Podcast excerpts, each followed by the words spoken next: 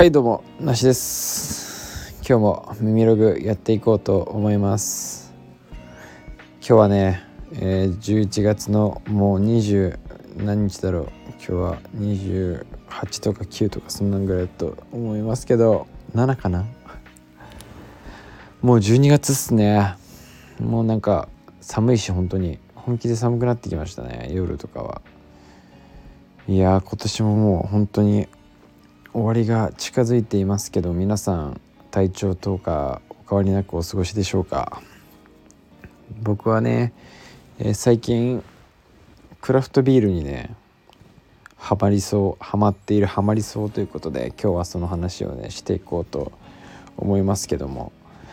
あのクラフトビールって皆さんご存知でしょうか？なんか僕もねこう偉そうに、まあ、ご存知でしょうか？なんて言いましたけども僕はもともとねそんなにお酒を飲む人でもなくて特にねビールなんかあんまり好きじゃないし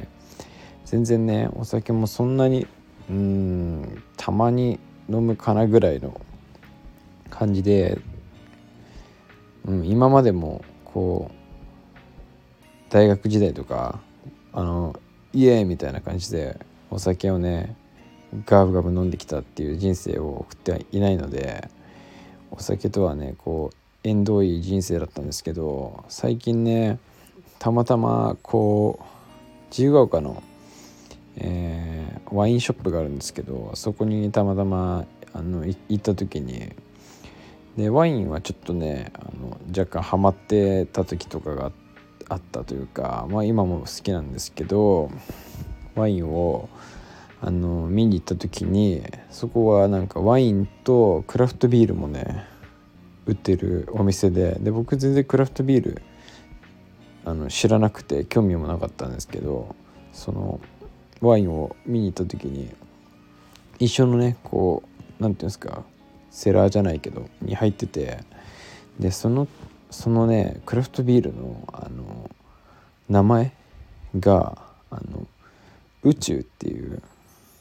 クラフトビールがあるんですよ。宇宙ブリュワが作ってるのかな？宇宙っていう名前ででこのパッケージというか缶缶なんですけど缶にこう漢字で宇宙って書いてあるんですよ。宇宙なんとかって書いてあってそんなの見たことないじゃないですか。こんな宇宙って書いてある。それがまず何だかも分かんないしで思わずそのなんすかこれみたいな感じで宇宙 宇宙ってなんすか？みたいな。でパッケージもねあのちょっとダサダサいというかフォントとかもとかなんかこう絵柄デザインとかもねちょっとダサめでしかもこう漢字で宇宙って書いてあってその下になんか英語で大体宇宙なんとかって書いてあるんですけどいやまあとにかくダサいっていう悪い意味で目だ悪目立ちしててでななんすかこれみたいなで今ってこうパッケージとかってこうどんどんおしゃれになってる時代じゃないですか。こう見た目重視じゃないですけどこう見た目でがいいのを選んだりとかするじゃないですか。写真撮ったりとかねするために。なんであのそこで取り扱ってるクラフトビールも他の3種類あるんですけど宇宙ともう2つあるんですけどもう2つは結構ねなんかおしゃれというかなんというかセンスセンスがいいというかデザインのねこうパッと見の見た目もなんかああクラフトビールって感じがするというかあの普通に売ってるようなビールとはねちょっと違うようなねデザインであいいないいなというかねこう缶であってもいいなっていう感じがするんですけどその宇宙ってやつだけはねとにかくダサいダサい感じがしてその時にその店員さんに「何すかこれ」っつって「これクラフトビールなんですよ」みたいになってで僕全然そのクラフトビールとか知らなかったんですけど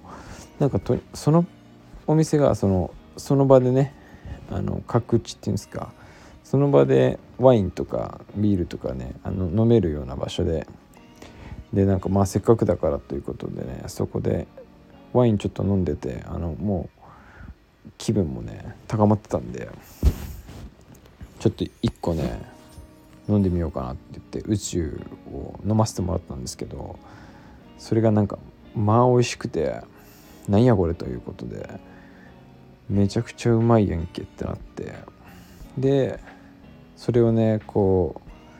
うインスタに僕は載せたんですよ宇宙を。そしたらね僕の友達にあのすごいクラフトビールが好きなね友達がたまたまいて僕それ全然知らなかったんですけど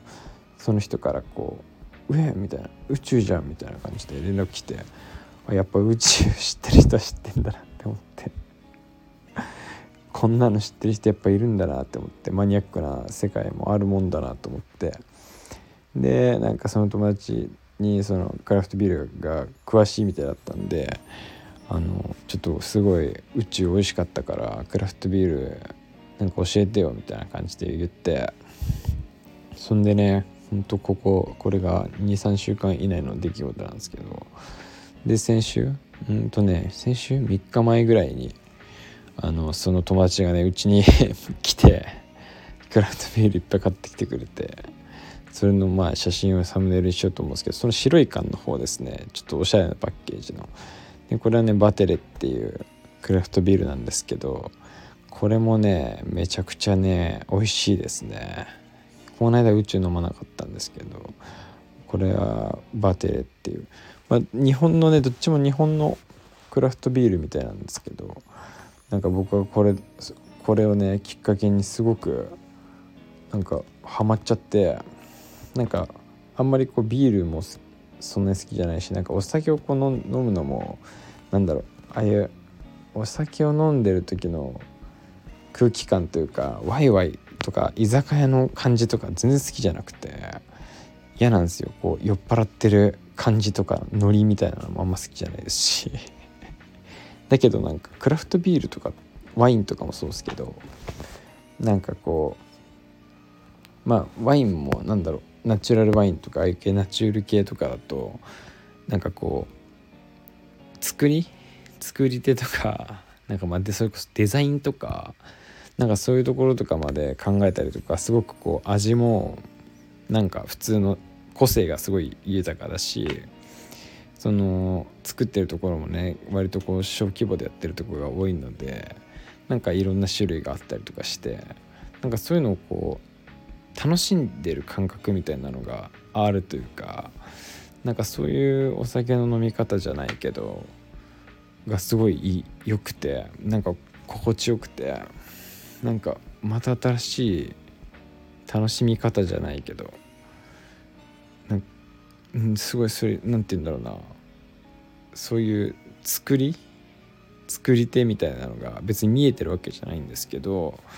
なんかそういう風なものを感じるところがあってなんかどうやって作ってんだろうなとかすごいなんかまあ細かく種類もねあるみたいで最近ちょっと勉強し始めたというか。そこまでじゃないんですけどなんとなくこうどういう種類があるんだろうなとかっていうのをね気にし始めるようになってなんかああなんかそういう風にいろんなところで作ってるとかでこうワインとかって結構日本のワインももちろんあるんですけどやっぱりこう海外のねワインがフランスとかやっぱヨーロッパのワインがメジャーだと思うんですけどでも日本のこのねあのクラフトビールっていうのは日本でこう作られてるクラフトビールがたくさんあるみたいなんですけどそれがまたこう海外とかでもね評価されてたりとかするみたいででその宇宙っていうのはすごい日本のねうんクラフトビールでも美味しいって言われてるような結構美味しいよみたいな感じでその僕の友達も言ってたんですけどそういうものがなんか日本でもこういろんなとこで作られてるっていうのとかを聞いてまずそれもまたこう面白いなと思って。なんか今度は僕ねこの間その洋服関係であの工場の方とかね見させてもらいに行きましたけど 今度はちょっとビールクラフトビールの醸造所ですかね。ちょっと言いにくい。ブルワリーっていうんですかね。をちょっとね見に行きたいなって思っちゃったぐらい。ちょっとね若干熱しやすいところがあるんで。最近ハマったよということで。でこれを機にねちょっとポッドキャストとかもクラフトビールとかで探してみたんですけどあんまりねうんこれだみたいなのなかったんですけどなんか夜な夜なエールっていう結構これは有名なクラフトビールだと思うんですけどコンビニとかでも売ってるような、えー、夜な夜なエールっていうところのがポッドキャストやっててそこのねポッドキャスト17話ぐらいしかなかったんですけどもここ1日2日ぐらいで全部聞きましたね。なんで皆さんも